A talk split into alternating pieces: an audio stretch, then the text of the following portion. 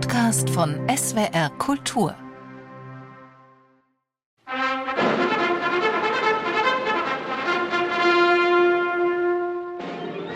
Wenn man die Dinge auf den Kopf stellt, wird aus fast allem ein Spaß. Das gilt auch für die Situationskomödie Ich war eine männliche Kriegsbraut, die Regisseur Howard Hawks 1949 drehte.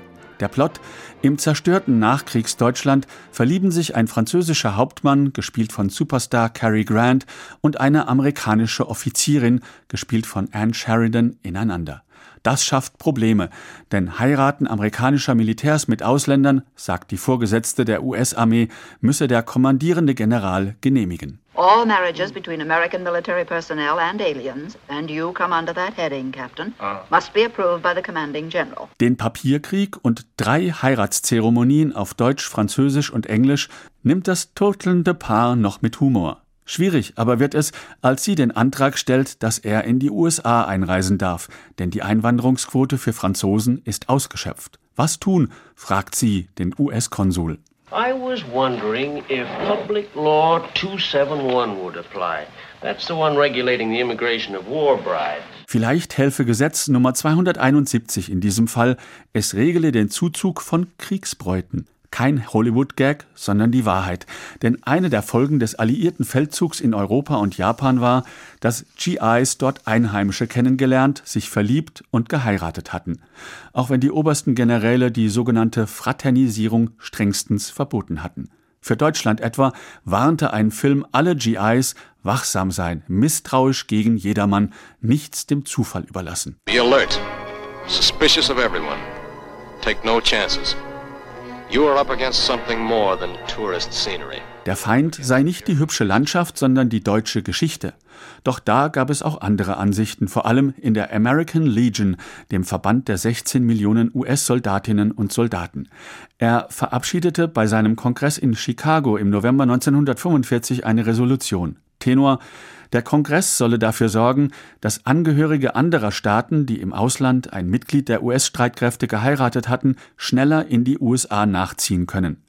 Denn auch für den angeheirateten Teil von Militärehen galt ein Gesetz aus dem Jahr 1924.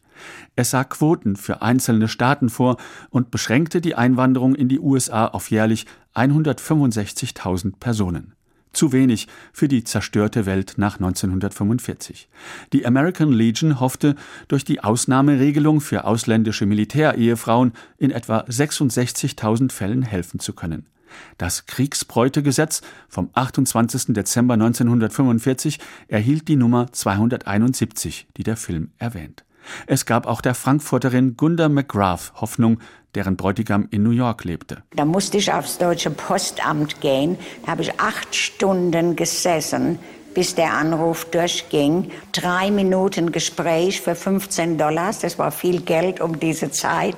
Und was kann man schon in drei Minuten sagen? Aber ich konnte wenigstens sagen, ja, ich komme zu dir und äh, ich liebe dich, I love you. Wie oft die Liebe siegte, wie oft Ehen schiefgingen, darüber gibt es keine Statistik. Die weiß nur, dass über 100.000 Kriegsbräute mit Hilfe des Gesetzes in die USA kamen. Zunächst nur für drei Jahre gedacht, veränderte und verlängerte der Kongress die Ausnahmen für Militärehen mehrfach.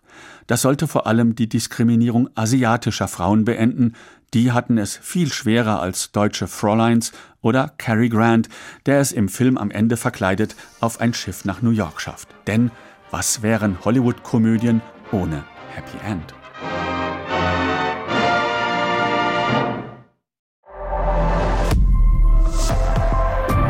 Zeitwort ist ein Podcast von SWR Kultur für die ARD. Abonniert uns in der ARD Audiothek und überall, wo es Podcasts gibt. Wir freuen uns über 5-Sterne-Bewertungen. Ihr habt eine Idee für ein Zeitwort, Anregungen oder auch Kritik? Schreibt uns eine Mail an zeitwort.swr.de.